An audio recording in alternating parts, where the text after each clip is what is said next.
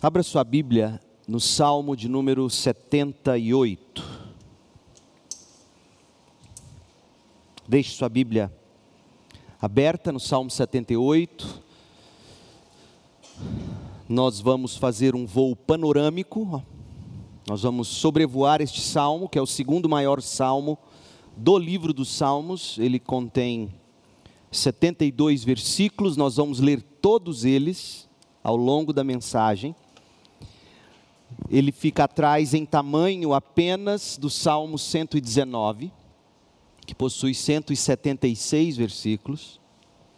E nosso propósito, como introduzimos hoje pela manhã, é enxergar o cuidado de Deus. Eu não sei quantos fizeram o trabalho de casa que hoje de manhã eu passei. Quantos fizeram? Levante a mão. Está demitido. Eu não acredito. Ah, o André fez. Vem pregar. Parabéns, André. Foi bom? Então confere. Me corrija no final. Porque o propósito era olhar para as três partes desse salmo e verificar a forma como Deus cuida de nós.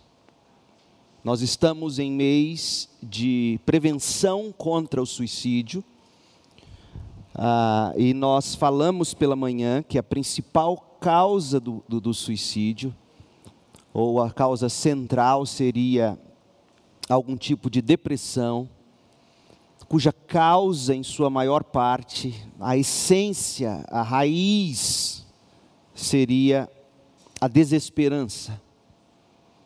A desesperança. E o salmo aqui é um salmo que reconta a história de Israel, desde a saída de Israel no Egito, dos hebreus do Egito, passando pelo deserto, até a instalação do povo na terra de Canaã, sob os cuidados e o reino de Davi. Os dias de Davi, os dias quando Davi levou a arca de volta para Jerusalém, entronizou os louvores de Deus em Jerusalém, aparentemente aqueles foram os dias nos quais viviam Asaf, e Asaf então compõe essa história. E, e se há um, um, uma linha, uma linha mestra, digamos, que, que perpassa esse salmo do início ao fim, é o cuidado de Deus. O cuidado gracioso, misericordioso de Deus, não obstante a toda incredulidade, rebeldia e teimosia do povo como vimos pela manhã. Nos versos de 1 a 8, o salmista chama o povo para ouvir a sabedoria do ensino a respeito da história da fé que lhe foi passada, foi passada ao salmista, o salmista repassa a sua geração, que deveria repassar as demais gerações, para que as pessoas não se esquecessem das palavras e das obras de Deus e assim não perdessem a esperança ou a fé em Deus. Foi a introdução do salmo, de 1 a 8. De 9 a 64, a segunda parte do salmo, o salmista traça a história de fé do povo de Israel, como eu já disse, desde a saída do Egito até a entrada na terra prometida, e relata as tantas vezes que os hebreus incrédulos se rebelaram contra o Senhor, foram julgados, e quantas outras vezes o Senhor, em compaixão e graça, os perdoou e os restaurou. E o destaque está na tribo de Efraim, descendentes de José, o reino do norte de Israel, em como eles, por causa da incredulidade, pecaram ao ponto de serem destruídos. E a terceira e última parte, de 65 a 72, o salmista conclui com uma nota de louvor, destacando como o Senhor rejeitou Efraim e, pela graça, escolheu salvar para si um povo através dos cuidados pastorais de Davi, descendente de Judá. Pois bem, baseados nas três divisões principais do Salmo 78, a gente agora vai buscar enxergar o cuidado de Deus estampado nesse salmo a partir de três perspectivas. Então eu vou dizer, eu vou resumir para você aquilo que eu creio ser o cuidado de Deus expresso em cada uma das três partes. E aí o André vai me corrigir, já que ele fez a tarefa de casa, se eu errei. Vamos lá. Em primeiro lugar, o cuidado de Deus na forma de nos fazer conhecê-lo. Versos de 1 a 8. E a forma de Deus nos fazer conhecê-lo é pela palavra.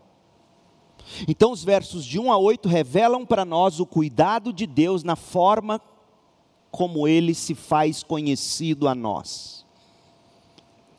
Do verso 9 ao 64, o cuidado de Deus na maneira de Deus nos conduzir pela fé. Deus nos conduz pela fé. Esse é o cuidado de Deus demonstrado nos versos 9 a 64, a maneira de Deus nos conduzir.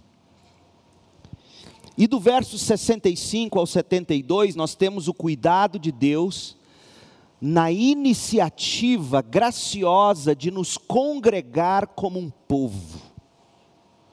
O cuidado de Deus ao nos escolher e nos tornar povo dele. Pois bem, nós vamos sobrevoar o salmo e vamos fazer três conexões, uma em cada uma destas partes principais. Em primeiro lugar, eu quero que você enxergue comigo o cuidado de Deus na forma de nos fazer conhecê-lo. Uma das perguntas que às vezes as pessoas mais têm, especialmente as que estão atravessando momentos de crise, dificuldade, dor, é, é a dúvida: será que Deus cuida de mim? E eu te pergunto: você acha mesmo que Deus cuida de você? A segunda pergunta: como você afere, como você mede, como você enxerga o cuidado de Deus na sua vida. Quando você diz que alguém cuida de você, você diz, Fulano ou Fulana cuida de mim porque faz isso ou aquilo para mim ou comigo, ou em meu favor, não é mesmo? Se Deus cuida de você, como é que você pode aferir esse cuidado dele na sua vida? Qual é a forma de alguém verdadeiramente cuidar do outro? Perguntas muito importantes. De que maneira o pastor pode melhor cuidar de cada uma de suas ovelhas? Pergunta muito importante. De que maneira você pode cuidar de alguém, do seu cônjuge, de um filho, dos pais, de uma pessoa que convive com você? Quando nós olhamos para o Salmo, a gente descobre que a maior demonstração do cuidado de Deus pelo povo é a revelação que Deus faz de si mesmo. E os meios que Deus emprega para esse fim. Ou seja, se o cuidado de Deus está em Deus se revelar a nós, de que forma ele faz isso? De que forma ele revela a si mesmo a nós? E nós vamos ler agora os versos de 1 a 8, e você vai ver que Deus faz isso através de instruções, de palavras. Deus lança mão de gêneros literários diferentes, lança mão de pessoas, de feitos gloriosos, de verdades absolutas. Deus usa mandamentos, ordenanças e tanto, tanto mais, e tudo com um único fim: fazer-nos pôr nossa esperança nele de todo o coração, de uma maneira a não perdermos a fé, de uma forma a não pecarmos contra ele com teimosia, rebelião, fruto de incredulidade, mas obedecê-lo de todo o coração. Então, o cuidado de Deus na forma de nos fazer conhecê-lo tem como objetivo encantar e cativar o nosso coração com fé e com esperança. Veja como Deus cuida de nós. Versos de 1 a 8, leia comigo. Ó meu povo, ouça minhas instruções, abram seus ouvidos. É uma linguagem, é uma, uma linguagem uh, parabólica, ou é uma imagem, é uma figura de linguagem para dizer o seguinte: eu e você temos que nos apresentar a Deus com a disposição de ouvi-lo. não é simplesmente porque você tem a capacidade auditiva de escutar que você de fato ouve Deus. Você tem que ter a grande expectativa e a prontidão para ouvi-lo, ouvir seus ensinos. Porque o cuidado de Deus está em Deus se fazer conhecido a nós através da palavra dele. Portanto, ó meu povo, ouça minhas instruções. Abra os ouvidos para o que eu direi, pois lhe falarei por meio de parábolas, ensinarei enigmas de nosso passado. Que enigmas são esses? É interessante porque o salmista está falando de recurso literário e a gente não gosta das aulas de português. A gente não gosta, infelizmente. A gente não gosta de gramática, literatura. Mas ouça o salmista, ele está dizendo que Deus fala por meio de parábolas, ensina enigmas do nosso passado, porque parábolas e enigmas eram as ferramentas dos mestres da sabedoria antiga. E quando um mestre ensinava por parábola ou por enigmas, o que ele esperava do seu ouvinte é que ele colocasse a imaginação para funcionar é que ele entrasse naquela história e vivesse aquela história, como uma criança é capaz de viver uma história que você conta para ela. O salmista quer que você entre na história e se encante com ela, abra os ouvidos, ouça, tente-se. Palavras serão ditas, enigmas, parábolas, viva essa história. Verso 3: histórias que ouvimos e conhecemos que nossos antepassados nos transmitiram. Não esconderemos essas verdades dos nossos filhos. Contaremos à geração seguinte os feitos gloriosos do Senhor, seu poder e suas maravilhas. Porque Deus estabeleceu seus preceitos a Jacó, deu sua lei a Israel.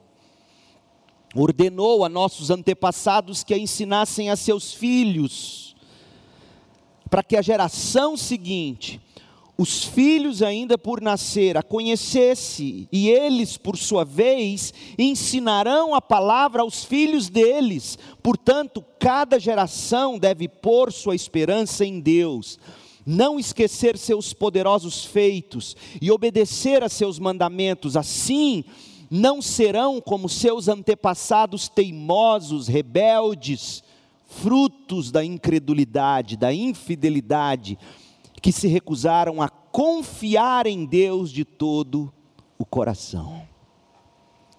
Percebeu o cuidado de Deus em deixar para nós palavras, ditos, mandamentos, histórias, gêneros literários, com o simples fim de se revelar a nós através dos nossos pais que nos ensinam e transmitem a palavra. Pastores, mestres, discipuladores, conselheiros, professores, músicos. Então eu quero extrair alguns usos desses versículos para nós agora, com base nesses versículos iniciais. Primeiro uso desse texto. Se Deus demonstra o seu cuidado por nós, na forma como ele se faz conhecido, tanto mais nos beneficiaremos desse cuidado, quanto mais nos dedicarmos plenamente, integralmente ao conhecimento de Deus, pelos meios que Deus mesmo emprega para esse fim. Então, tanto mais nos beneficiaremos do cuidado de Deus, quanto mais nos dedicarmos a conhecê-lo através dos meios que ele estabeleceu para se revelar a nós. Está claro isso? Então, leia e estude a palavra de Deus, aplique-se aos e desfrute dos diferentes tipos literários na Bíblia Leia os livros históricos das Escrituras, leiam as parábolas, os livros de sabedoria, os lamentos, as narrativas, o Apocalipse, as profecias, as cartas. Leia, leia, leia a Bíblia respeitando cada um dos seus estilos literários e absorva e aprenda dos mandamentos, ouça quais são as direções de certo e errado das histórias, deixe sua imaginação ser encantada. Mas aprenda do seu Deus. Leia e estude a palavra de Deus. Ouça exposições ou sermões que expliquem o sentido da palavra de Deus. É isso que você deve buscar numa igreja, dentre outras coisas. Uma igreja que se dedica a ensinar você o sentido da Bíblia, aplicar a Bíblia ao seu coração, tendo Cristo como foco da revelação da Bíblia.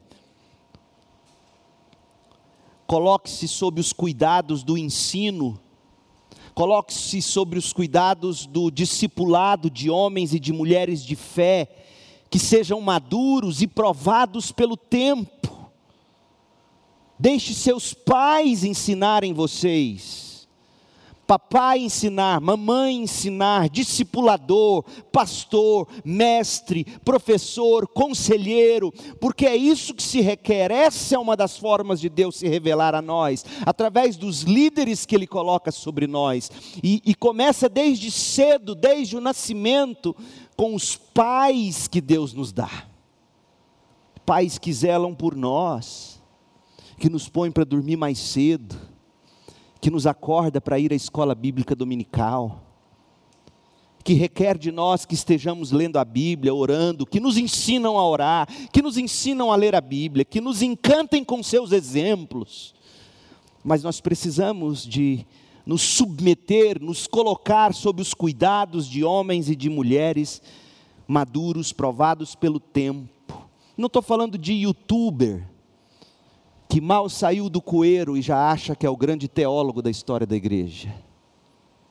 Homens, mulheres, pastores provados pelo tempo, que vão cuidar de você, que vão ensinar você, que vão caminhar com você. É disso que o salmo está falando. Leia livros que te remetam ao conhecimento de Deus Leia livros de história de Israel, história da igreja, biografias, clássicos cristãos. Leia livros de teologia. Leia, conheça Deus, queira conhecê-lo. Ouça músicas que cantem sobre o ser e o caráter de Deus. Uso número um, portanto, tanto mais nos beneficiaremos do cuidado de Deus, quanto mais nos dedicarmos plenamente, integralmente, ao conhecimento de Deus pelos meios que Ele mesmo emprega para o fim de se revelar a nós. Está claro?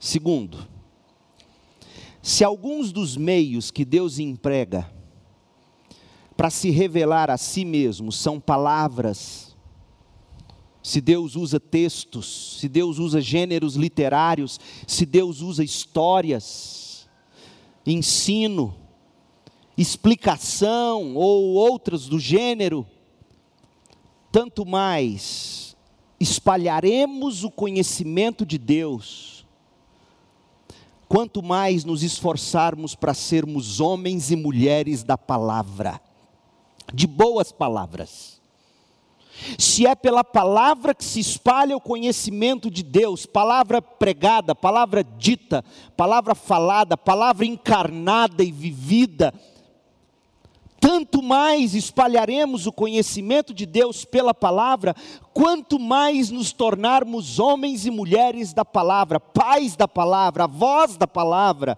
pastores da palavra.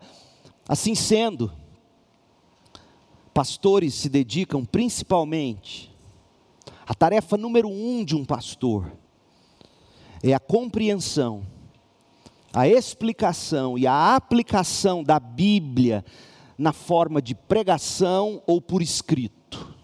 Textos pastorais, livros, mensagens, cartas, e-mails, WhatsApp, às vezes, o pastor às vezes aconselha com palavras pelo WhatsApp. Confesso, sou péssimo nisso, às vezes tento. Mas o pastor que de fato cuida de você é aquele que, acima de tudo, se dedica à compreensão, à explicação e à aplicação da palavra na forma de pregação ou por escrito. Pais, avós se dedicam a ensinar seus filhos e netos a palavra de Deus. Pais, avós, às vezes não sabem como dizer, como colocar, buscam conhecer e irradiam isso pelo exemplo, pela paixão e pelo simples dizer a palavra. Discipuladores, mestres e doutores devem se dedicar a ser artesões de palavras que apontam para Deus. A verdade, meu povo, a verdade revelada de Deus, afinal de contas, para ela ser compreendida, a verdade deve ser vestida de palavras. Não é mesmo? Verdades são comunicadas com o traje de palavras, palavras que comunicam bem o que deve ser comunicado. Nós devemos ser homens e mulheres com precisão de palavras. O crente tem que falar bem, não pode haver confusão no que ele diz ele tem que falar bem, ele tem que falar bonito, o que ele fala tem que ser encantador, não por por uma fala vazia, não, não, mas mas a verdade dita, vestida com palavras que despertam o encanto na pessoa que te ouve, no filho que te ouve no rebanho que te ouve pregar, na pessoa que te ouve falar de Cristo para ela. Suas palavras devem vestir bem a verdade, deve apresentar Cristo na forma como Ele é. Nós banalizamos as palavras. De fato, nós ignoramos as palavras. Nossa é a geração da imagem. Dá-nos imagens. Mas Deus se revelou em palavras. E Deus registrou e deixou revelado o conhecimento de si mesmo em palavras. É isso que o salmista está dizendo. Deus cuida de nós através da palavra que Ele nos deixou. Crentes, cristãos, devem ser os grandes mestres das letras, os grandes mestres das artes, os crentes, jovens, ouça o que eu estou te dizendo, devem ser os grandes escritores, os grandes comunicadores, os melhores professores, aqueles que de fato formam a opinião das pessoas. Onde estão esses crentes? Eu te digo onde eles estão. Preocupados em fazer um curso que lhes garanta ganhar dinheiro Outros preferem nem estudar, de fato já se envolvem porque acham que a vida se resume a ganhar dinheiro. Não! Temos que ser homens e mulheres de boas e belas palavras, a palavra de Deus. Então, tanto mais espalharemos o conhecimento de Deus, quanto mais nos esforçarmos para sermos homens e mulheres da palavra, de boa palavra. Transmitam aos seus filhos a palavra, para que eles transmitam ao próximo e assim às próximas gerações. O terceiro uso, se o fim do conhecimento de Deus é fazer-nos pôr nossa esperança nele, porque esse é o fim do conhecimento, não é inchar a cabeça de livros. Aliás, Spurgeon dizia que o bom leitor não é aquele que lê muito, mas é aquele que lê muito poucos livros. Ponha isso na sua cabeça, jovem.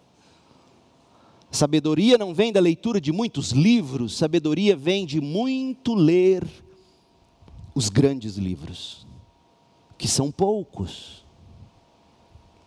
Então, se o fim do conhecimento de Deus é nos fazer colocar a nossa esperança nele, obedecer aos mandamentos dele, sermos cheios de fé e praticantes da retidão, se esse é o fim, tanto mais cresceremos nessa graça, quanto mais de Cristo nós, de Cristo nós contemplarmos e recebermos pelo cuidado de Deus a nós através da vida e do ministério de outros cristãos. Assim sendo, o que você deve buscar no ensino ou na pregação da Bíblia, ouça crente, não são palavras de autoajuda, não são palavras de autoafirmação. O que você deve procurar na pregação da Bíblia não é código de conduta ou moralismo. Você tem que ouvir Cristo. Você tem que ver Cristo, a beleza e a glória de Cristo, que é a única fonte de esperança do cristão. O mesmo diz respeito à sua leitura da Bíblia.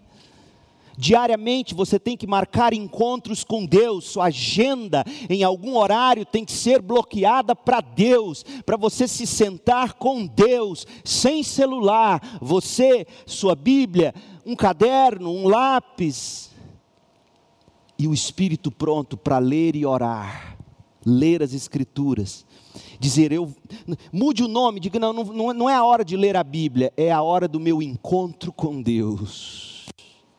Esse é o tempo devocional. Essa semana chegou no meio da semana, me deu uma estafa, um cansaço. Porque tantas vezes a gente dá, dá, dá, dá, dá, drena, sai, sai, sai. E eu falei, Deus, eu preciso receber. Foi quando eu bloqueei quase que minha sexta-feira inteira. Porque eu disse, Deus, eu quero te ouvir eu quero aprender, eu quero receber, eu quero me encontrar com o Senhor. Você faz isso, crente. Você precisa desse tempo com Deus, desse encontro que vai te encantar todo dia lendo a Bíblia, preparando-se para o domingo. Nós, segundo igreja, devemos criar uma cultura de preparação para o domingo, para a gente chegar aqui com grande expectativa, com o um encontro com Deus aqui, através dos cânticos, através da leitura bíblica, através da pregação, as orações, a interação dos crentes, o convívio. Nós temos que ter uma santa expectativa de um encontro com Deus. A melhor maneira de cuidarmos do outro será fazendo com que o outro, ele ou ela, conheça mais de Deus na pessoa de Cristo, pela iluminação do Espírito Santo, conforme a revelação da Bíblia, de uma forma que traga esperança. Deus coloca na nossa vida alguns irmãos que são especiais para nós, que ao longo da caminhada nos encoraja. E hoje, vindo para cá para pregar, um irmão me escreveu assim: eu leio para você. Hoje à noite será assim. E aí ele postou a pergunta de um dos catecismos da história da igreja: Como a palavra se torna eficaz para a salvação? Olha a resposta. O Espírito de Deus toma a leitura e, especialmente, a pregação da palavra, um meio eficaz ele torna a leitura e especialmente a pregação da palavra um meio eficaz para iluminar, convencer e humilhar os pecadores, para lhes tirar toda confiança em si mesmos e os atrair a Cristo, para os conformar à sua imagem e os sujeitar à sua vontade, para os fortalecer contra as tentações e corrupções, para os edificar na graça e estabelecer os seus corações em santidade e conforto mediante a fé para a salvação. Isso é lindo. É isso que a palavra de Deus, iluminada pelo Espírito, faz conosco e em nós. Portanto, o terceiro uso desses oito primeiros versículos do Salmo são: tanto mais cresceremos na graça de conhecer o Senhor Jesus Cristo, quanto mais nós contemplarmos e recebermos pelo cuidado de Deus a nós, através da vida e do ministério de outros crentes Deus cuida sim do seu povo, meus irmãos. Deus nos deixou Sua palavra. Deus nos enviou Sua palavra eterna, Jesus Cristo, e deixou como dádiva a igreja. A igreja pastoreada por homens que ensinam e edificam o rebanho, com o fim de que as ovelhas tenham sua esperança edificada e suas habilidades aperfeiçoadas para o exercício do ministério cristão que cada crente tem. Cada crente tem um ministério. Ouça o que Paulo escreveu sobre isso.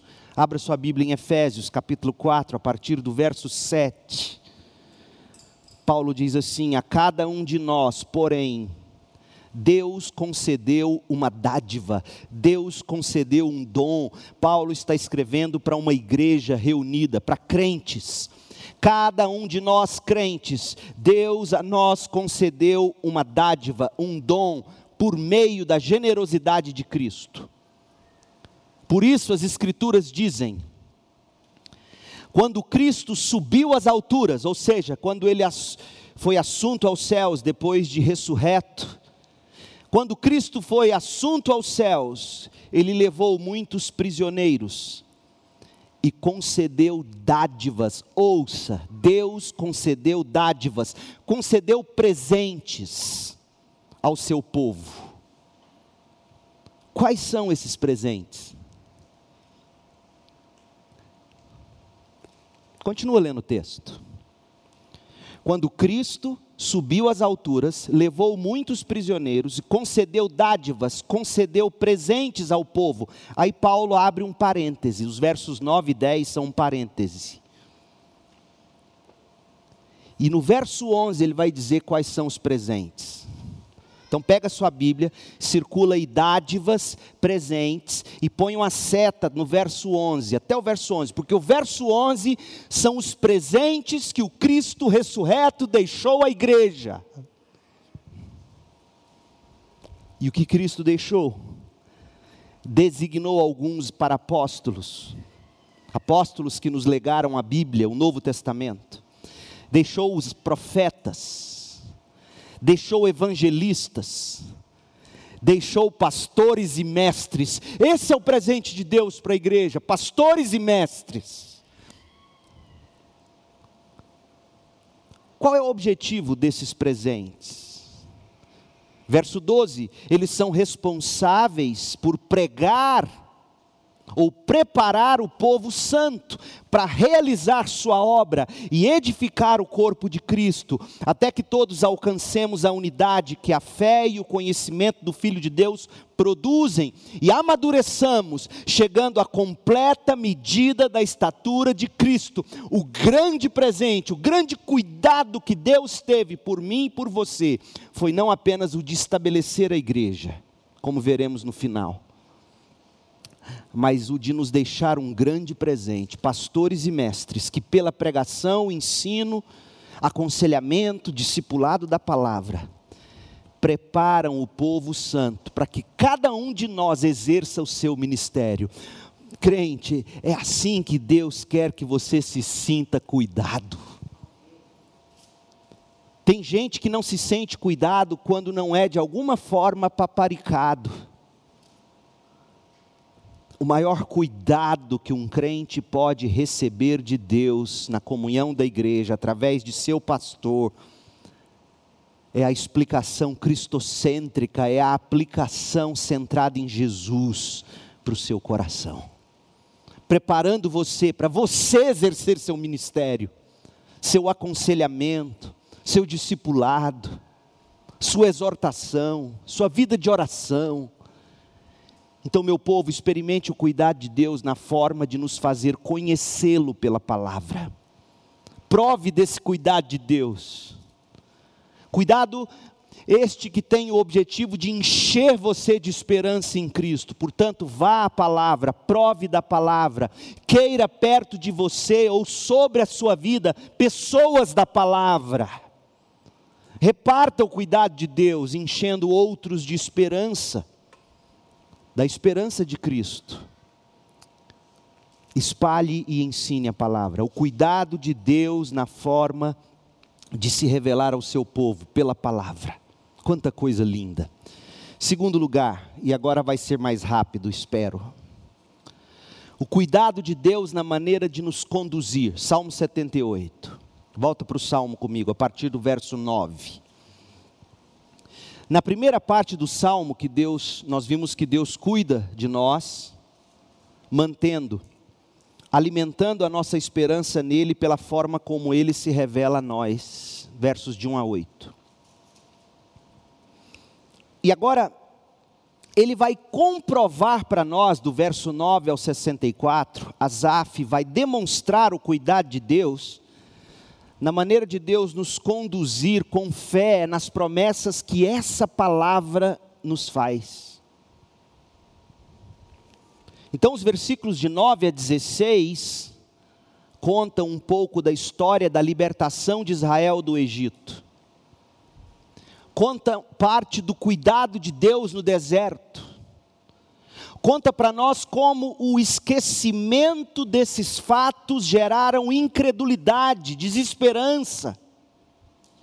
E, consequentemente, rebelião entre os da tribo de Efraim. E, e, e, os da tribo de Efraim, aqui no Salmo, eles estão representando de fato o espírito de Israel como um todo. A rebeldia característica ao povo de Deus, sempre que esse povo se esquece dos grandes e poderosos e maravilhosos e gloriosos feitos de Deus. Então leia comigo, a partir do verso 9. Os guerreiros de Efraim, embora armados de arco, ou de arcos, arcos de arcos e flechas, deram meia volta e fugiram no dia da batalha. Então ele quer que, o salmista quer que a gente leia e veja o ridículo. Está mostrando para nós que os efraimitas eram homens armados com arcos, eram homens fortes, aptos, portanto, para a guerra. Que período foi esse, nós não sabemos. Parece que foi o período em que a arca foi tomada de Israel em Siló, lá em 1 Samuel 4, de 1 a 11, e aí os efraimitas foram os primeiros com arcos nas mãos, dar no pé e fugir. Por que isso? E essa fuga da batalha foi considerado pecaminosa, eles não deveriam fazer isso, eles não poderiam se acovardar. Tinham nas mãos o que precisavam, os arcos eram guerreiros, mas deram meia volta. Verso 10: Não cumpriram a aliança de Deus, não quiseram viver de acordo com Sua lei. E o que que Josué tinha ouvido quando entrou na terra prometida? Seja forte e corajoso, eu estarei convosco. Essa promessa é para Israel e ainda para nós. Mas os efraimitas não foram fortes e não foram corajosos. De fato, eles desperdiçaram os recursos que Deus mesmo colocou nas mãos deles. E é isso que a incredulidade faz. Faz você e eu desperdiçarmos os recursos que Deus nos dá. Desperdiçaram os arcos e a experiência como guerreiros. Por quê? Por que, que eles fizeram isso? Aí ele nos explica no verso 11 esqueceram o que Deus havia feito. As maravilhas que lhes tinha mostrado, os milagres que realizara para seus antepassados na planície de Zoan, na terra do Egito porque Deus dividiu o mar e os conduziu na travessia, fez as águas se erguerem como muralhas, durante o dia os guiava como uma nuvem, durante a noite com a luz do fogo, no deserto partiu as rochas para lhes dar água, com a qual, ou, ou como a que jorra de um manancial, da pedra fez brotar riachos e correr água como um rio. Se esqueceram disso se esqueceram de que Deus faz milagres, se esqueceram de que Deus é o Deus de impossíveis. Acovardaram-se e desperdiçaram o que Deus deu a eles. Veja o que a incredulidade faz com a gente. E aí os versos 17 a 31 vão seguir contrastando os maravilhosos atos do os atos salvadores de Deus com os atos rebeldes do povo e vai mostrar como Israel estava mais preocupado em encher a barriga como nós ainda hoje. Não sejamos rápidos em condenar os hebreus, porque os hebreus são uma imagem de cada um de nós. Verso 17. Assim, ainda assim, ainda assim o que? Ainda apesar de terem toda essa história de poder e de milagres que é a história de Deus com seu povo, ainda assim continuaram a pecar contra ele e se rebelaram contra o Altíssimo no deserto. Puseram Deus à prova em seu coração e exigiram a comida que tanto queriam chegaram a falar contra o próprio Deus, dizendo: Deus não é capaz de nos dar comida no deserto. Sim, Deus pode bater numa rocha e dela fazer brotar água, mas Deus não é capaz de dar pão e carne a seu povo. O salmista expõe o ridículo dos hebreus. Como assim? Se ele é capaz de tirar água de rocha, ele não será capaz de te dar pão e carne? Veja o que o pecado faz com a gente, o que a incredulidade faz.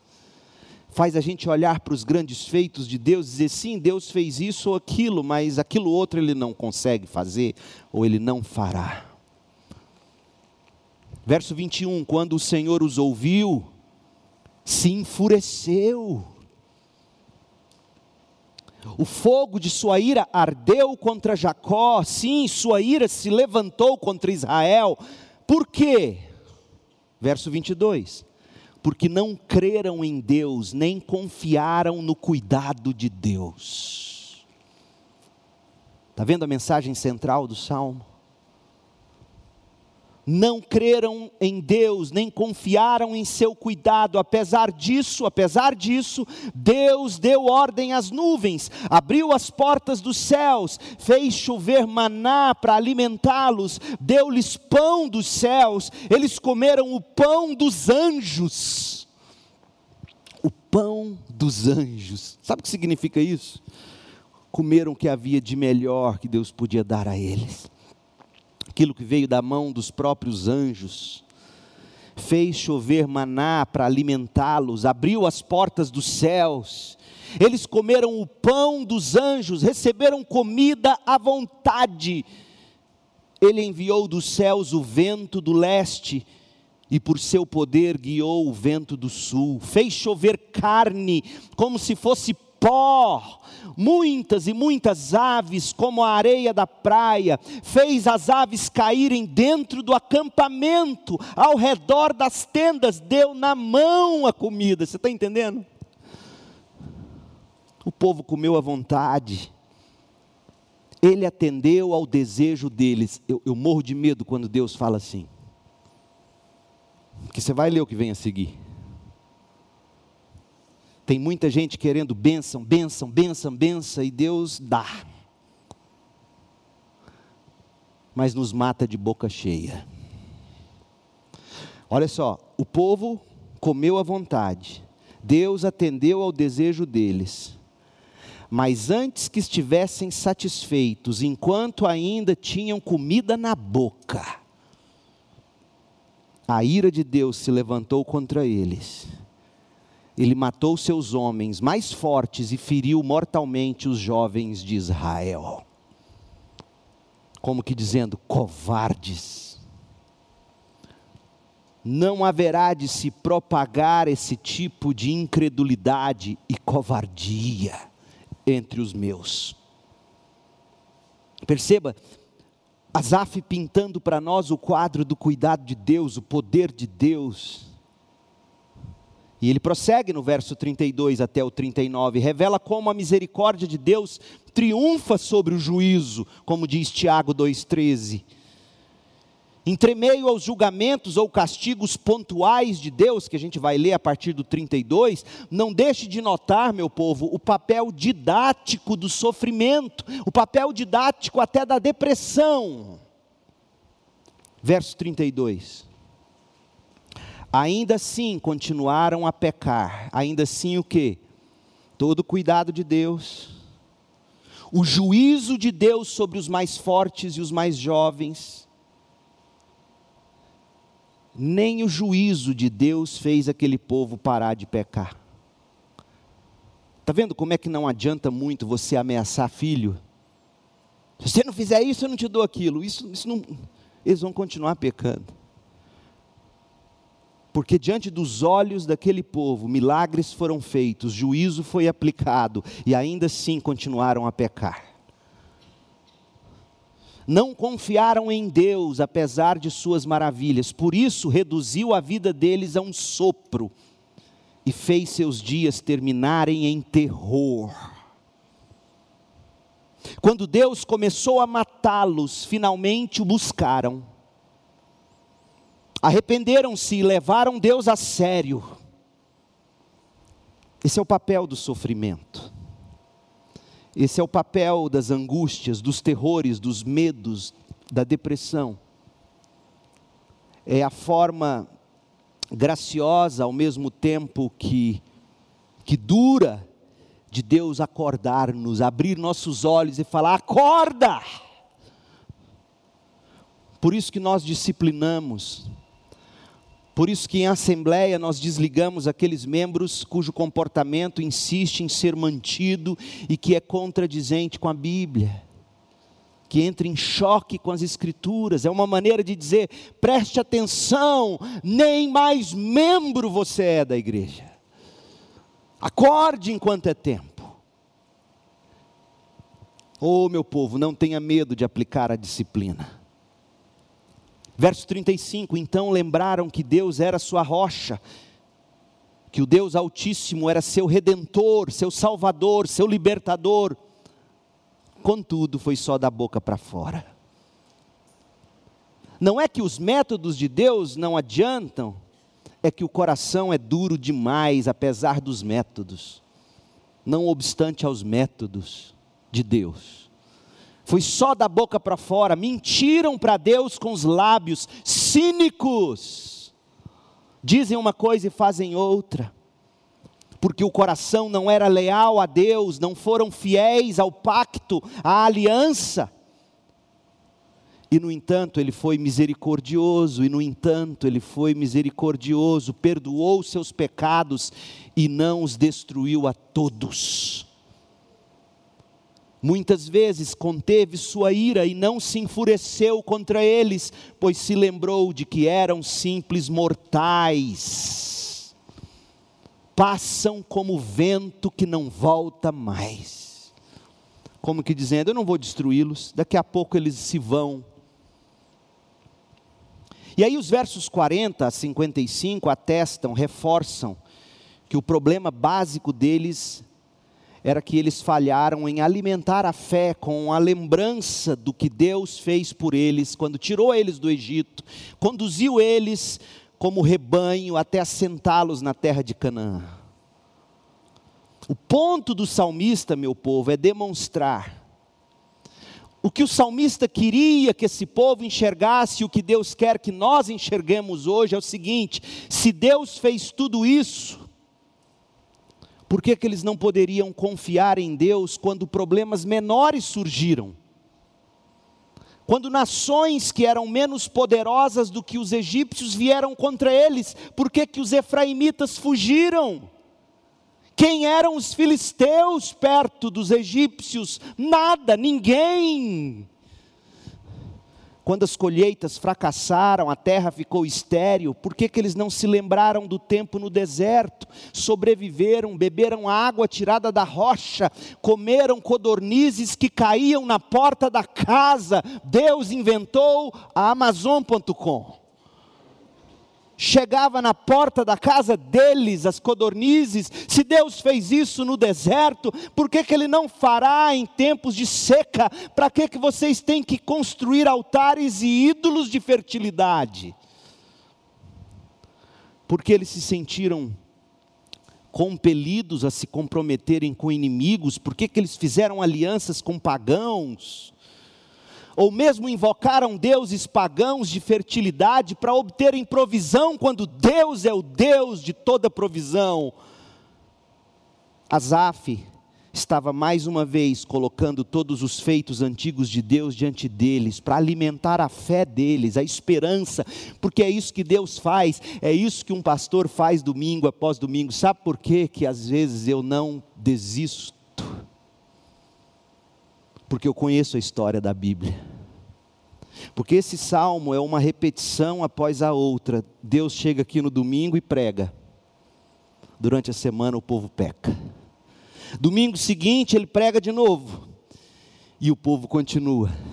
E no domingo seguinte Deus fala, ilustra e diz. E durante a semana os problemas surgem. Essa é a história desse salmo, é Deus repetindo a história. Alguns mudando, mas da boca para fora. Continua lendo o verso 40. Quantas vezes se rebelaram contra Deus no deserto? e o entristeceram naquela terra desolada. Repetidamente puseram Deus à prova e provocaram o santo de Israel. Por quê? Verso 42: Não se recordaram do seu poder. O meu papel é pregar para salvar crente, todo domingo. Todo domingo eu prego para salvar crente, fazendo-os recordar do poder de Deus nem do dia em que ele os resgatou de seus inimigos. Verso 43: Não se lembraram dos sinais que Deus fizera no Egito, das maravilhas realizadas na planície de Zoã. Ele transformou os rios em sangue para que ninguém bebesse dessas águas. E aí ele vai contando as pragas do Egito que Deus fez. Até o verso 51, o que ele conta foram. Ele recorta algumas das pragas, ele não cita todas as dez mas a última que ele diz está no verso 51: matou todos os filhos mais velhos do Egito, a flor da juventude na terra de Cã. Mas conduziu seu povo como um rebanho de ovelhas e os guiou em segurança pelo deserto. Manteve-os a salvo e não tiveram medo. O mar cobriu seus inimigos, levou o povo até a fronteira de sua terra santa, a região montanhosa que eles conquistaram ou que para eles ele conquistou, e diante deles expulsou as nações e repartiu entre eles sua herança, estabeleceu as tribos de Israel em seus lugares. É a história sendo recontada. Os versículos 56 a 67 nos colocam nos dias em que o salmo foi escrito. O período do reinado de Davi e a transferência da arca para Jerusalém. As tribos do norte, dentre as quais estavam os descendentes de Efraim e de José, essas tribos mostraram-se inadequadas para governar a nação, indignas de abrigar a arca. E aí Deus abandonou o tabernáculo de Siló e enviou a arca para o cativeiro filisteu, versos 60 a 61. Os quais haviam desencadeado uma guerra feroz contra Israel. E aí os desastres que sofreram sob Saul, registrados por Samuel, é o que está em mente aqui do 56 ao 64. Leia comigo. Ainda assim, apesar de tudo que Deus fez, destruindo os egípcios, abrindo o mar, levando-os até Canaã, como um pastor conduz um rebanho de ovelhas, ainda assim continuaram a pôr à prova o Deus Altíssimo. Você consegue ver a figura do pastor pregando todo domingo? E ainda assim, e ainda assim, se rebelaram contra Deus, não obedeceram seus preceitos, voltaram atrás e foram infiéis, como seus antepassados, mostraram-se indignos de confiança, como um arco defeituoso. Um arco defeituoso. Na guerra, tudo que você não devia ter um arco com defeito. E se ele lencasse, você morria em batalha. Deus está dizendo que o povo é como um arco com defeito, não se pode confiar nele. Provocaram a ira de Deus ao construir altares para outros deuses com seus ídolos, despertaram em Deus ciúmes, quando Deus os ouviu, se enfureceu e rejeitou por completo Israel. Por completo, porque era isso que Israel merecia abandonou sua habitação em Siló, o tabernáculo onde vivia no meio do povo, abandonou o povo, deixou que a arca de seu poder fosse capturada, entregou sua glória nas mãos dos filisteus, os inimigos, permitiu que seu povo fosse morto à espada, pois se enfureceu com eles, sua propriedade.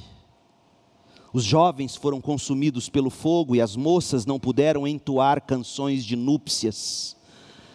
Os sacerdotes foram mortos à espada e as viúvas não puderam lamentar as mortes. Então o Senhor se levantou como de um sono, como o guerreiro que desperta da embriaguez. Fez os inimigos recuarem e os entregou à vergonha para sempre. Mas rejeitou Efraim, os descendentes de José, não escolheu as tribos de Efraim. E apesar de longa e cheia de fatos, de momentos históricos, alguns até repetitivos, gente, o resumo dessa, ter, dessa segunda parte do salmo, que vai do verso 9 ao 67, o resumo é o seguinte: a forma de Deus conduzir o seu povo é pela fé na sua graça para viver o futuro.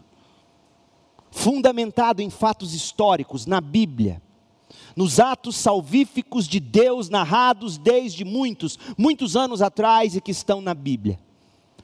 E quando a gente se esquece ou ignora a palavra de Deus, palavra essa que dá à luz a fé, que alimenta a fé, quando a gente esquece essa palavra, a gente cai na desesperança, a gente cai na incredulidade, a gente começa a buscar esperança em outros ídolos. E nós nos destruímos. Portanto, lembre-se: o cuidado de Deus se manifesta a nós na maneira de nos conduzir pela fé na palavra, cujo foco é Cristo. E concluindo, terceira parte do salmo, terceira conexão, conexão final, o cuidado de Deus na iniciativa de nos congregar como um povo. Deus manifestou o seu cuidado a nós, revelando a si mesmo pela palavra, versos de 1 a 8. Deus revelou o seu cuidado a nós pela maneira como ele nos conduz com fé na palavra, verso 9 ao 64. Mas agora, o que o salmista quer que a gente entenda é que quando Deus rejeitou Efraim, foi porque eles mereceram. E quando Deus escolheu Judá,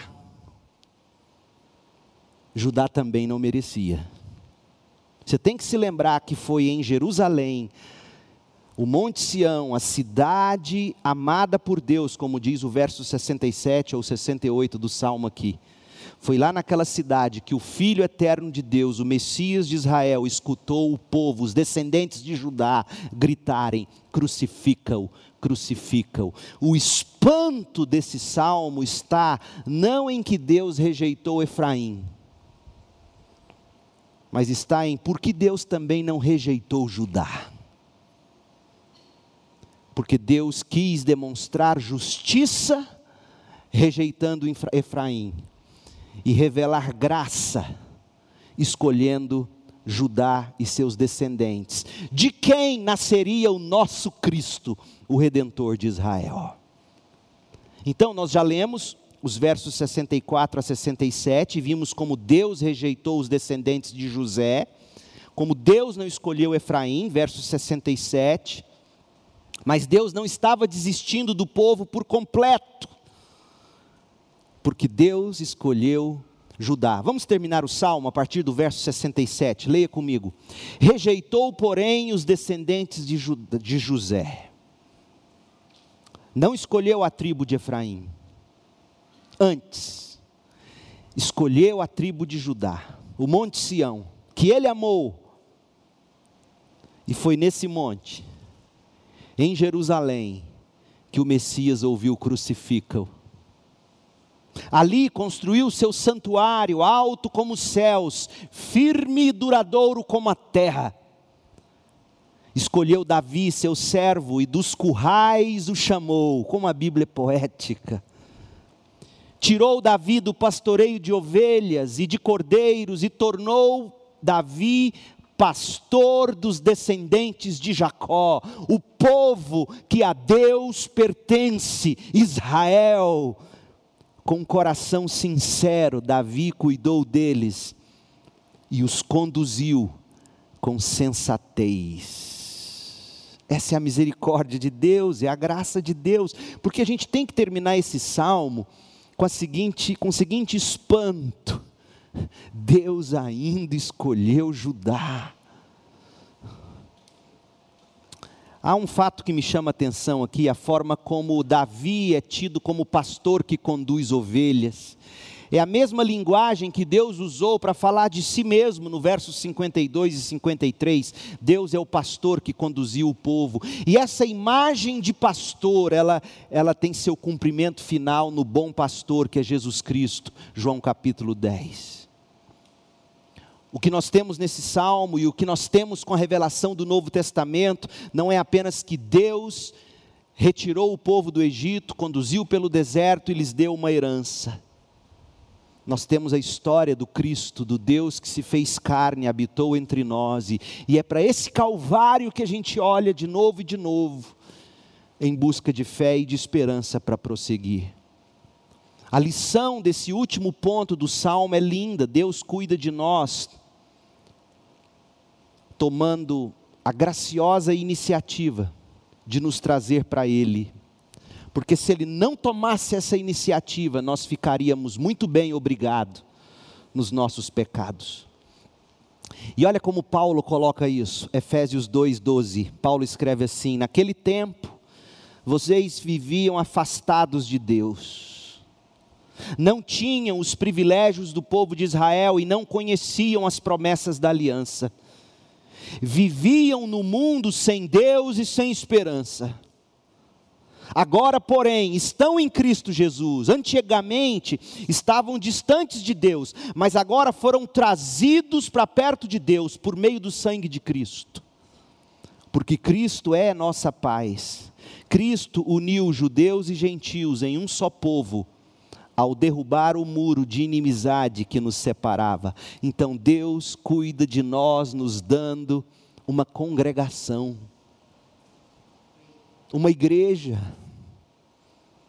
um povo onde nós podemos na comunhão com esse povo, aprender da palavra, ser exortado, ser estimulado, ser encorajado, receber orações, fazer orações, ser ministrado, ministrar. É no contexto e no convívio da igreja que nós somos cuidados por Deus. Asaf termina mostrando isso, como Deus fez questão de, de levantar um pastor para cuidar do povo dele, os descendentes de Judá. E Deus nos deu o bom pastor e nos une nessa igreja, que tem sua expressão local aqui na segunda igreja batista em Goiânia. E você que me assiste, seja de onde você for, valorize a sua igreja. A vida cristã não é para ser vivida ouvindo lives de cultos. Isso é apenas uma ferramenta para momentos transitórios como o nosso. Ou de alguma enfermidade, quando alguém fica impossibilitado de sair de casa ou do hospital. Mas a vida cristã é para ser vivida aqui, na comunhão, dominicalmente, nos cultos, nos pequenos grupos, nos relacionamentos de discipulado. É assim que Deus cuida de nós. Você precisa disso. Você não pode ignorar isso. Você tem que conhecer a palavra, se submeter à palavra, dizer e falar a palavra, ser lembrado para você não se esquecer e não perder a fé e não cair na desesperança que destrói, porque foi isso que aconteceu com Israel. Pois bem, eu concluo.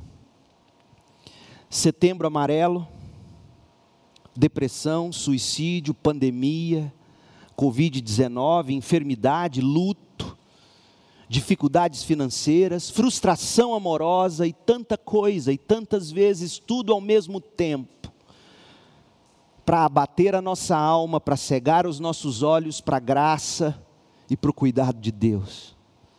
Tudo isso fazendo-nos perder a esperança em Deus, ao ponto que a gente deposita esperança em outras coisas.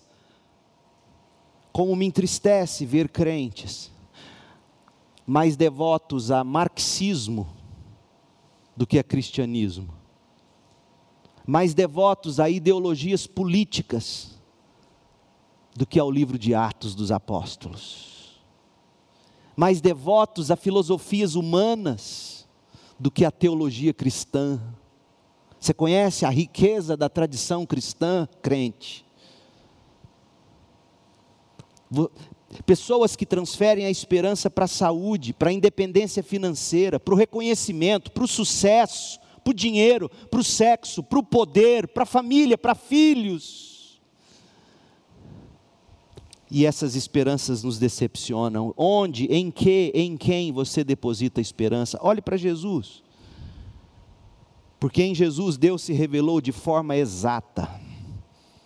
E fora de Jesus ninguém jamais viu a Deus ou poderá conhecer Deus.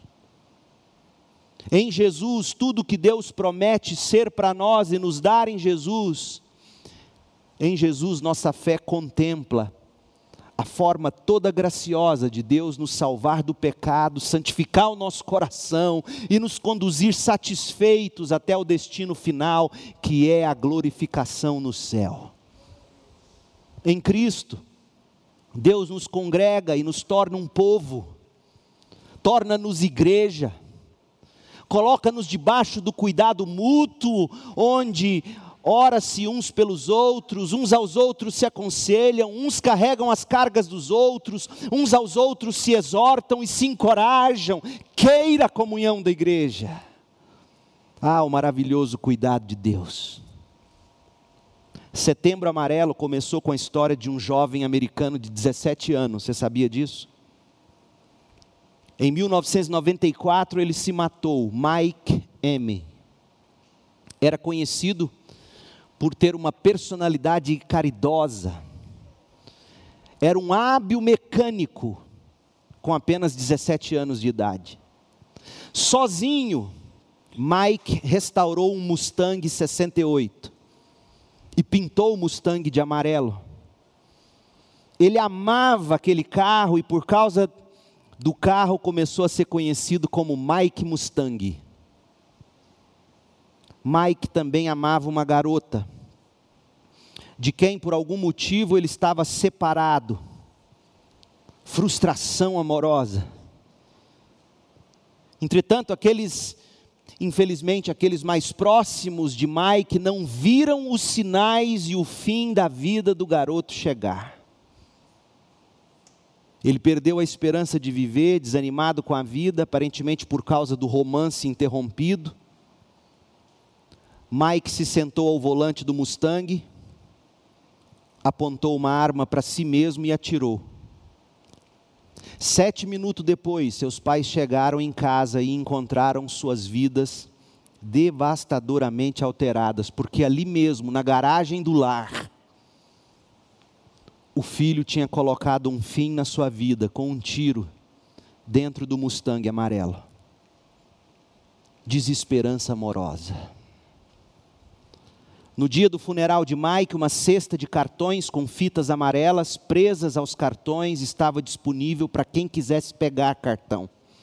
500 cartões, cada um com uma fita amarela. E no cartão tinha uma frase que dizia: Se você precisar, peça ajuda. E eu termino dizendo: Você precisa de ajuda. Eu preciso, nós precisamos. Nós precisamos do cuidado um do outro, do cuidado mútuo, do cuidado de Deus. Nós precisamos do cuidado que nós temos em Cristo. Então peça ajuda agora, aí onde você está. Feche seus olhos e peça a ajuda de Cristo. Olhe para Cristo. Recorra a alguém que possa lhe mostrar o cuidado de Deus em Cristo alguém que possa lhe ajudar a ganhar ou a recobrar a esperança em Deus, em Cristo.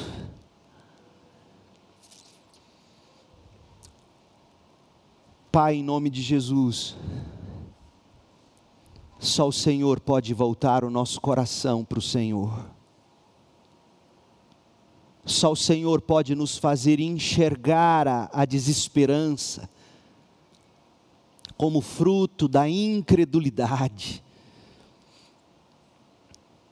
como fruto de um coração indisposto a crer que o Senhor é bom o tempo todo, sábio, misericordioso,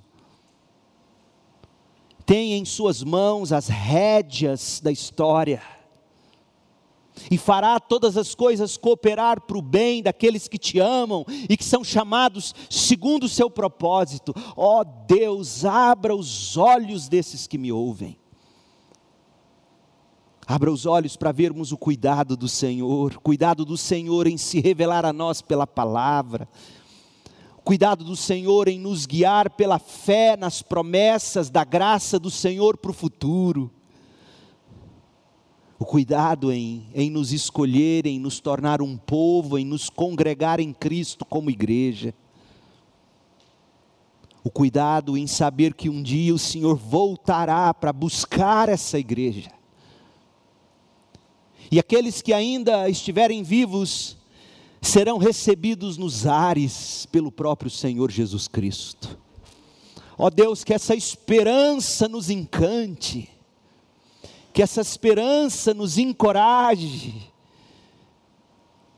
que essa esperança nos faça viver esta semana e o resto da nossa vida com amor. Ó oh Deus, cative, capture o nosso coração com encanto em Jesus Cristo. Nós oramos agradecidos, em nome de Jesus, amém.